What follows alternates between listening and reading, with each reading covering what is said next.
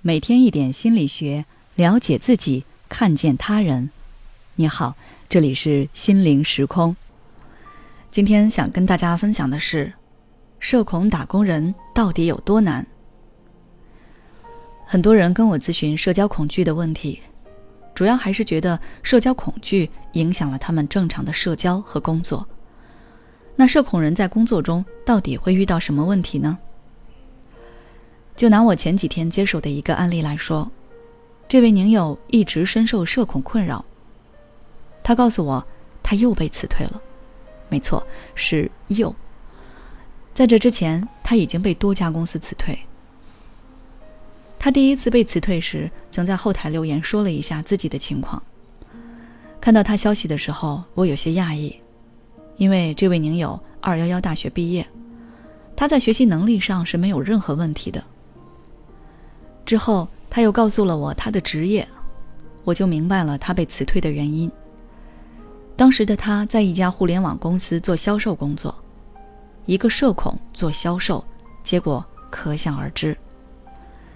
他每天都要主动跟几十位素未谋面的客户打电话，每次打电话之前，他都要做一番心理建设，不断告诉自己：“我不是人，我是工作机器，我没有感情。”尽管他不断的给自己做心理建设，但是上司、业绩、客户的压力依旧让他一次次崩溃。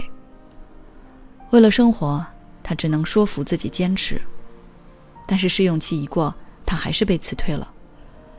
辞退的那一刻，他是开心的，可是没过多久，他就发现自己没有勇气开启下一份工作。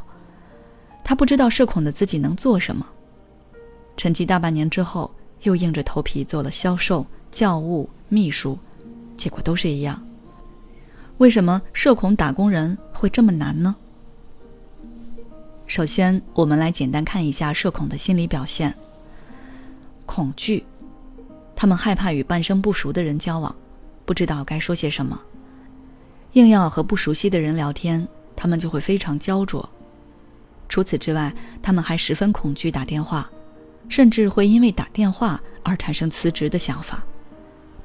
自卑，社恐人或多或少都会带有一些自卑心理，他们会因为社交失败或者工作不顺利而对自我产生怀疑，更有甚者还会厌弃自己，失去对生活的热忱。孤僻和情绪低落，在工作中，社恐人因为慢热、话少，难以融入团队。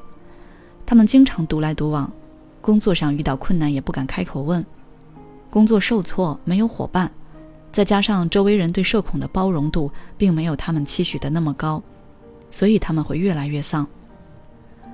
这些心理状态让社恐人在工作中常常碰壁，而要想改变这样的现状，社恐人首先要对自己有一个清晰的认知，只有了解自己的优势和劣势。对自己的状态有一个准确的认识，才能避免因为对自己评价过低而产生自卑的情况。其次，可以根据对自己的性格以及特性去选择相对合适的工作，不要勉强自己去做一些要经常与人打交道或者需要多人一起才能完成的工作，比如销售、营销、运营。社恐人比较适合的是技术类的工作，比如程序员。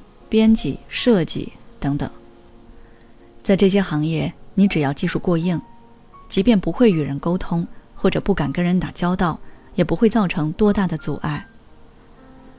最后，在生活中，社恐人可以少一些自我关注，学着把事情看淡。你可以观察一下，其实你很多的心理压力来源于你夸大了一些事情的影响力与严重性。当你过于关注自己。对自己的反应和行为表现得耿耿于怀，那这些都会转变成你的心理压力。你越在乎，压力越大，最后效率反而越低。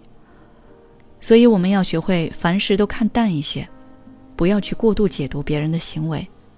别人不经意的一个白眼，不一定是对你有什么不满，可能就是人家困得不行了。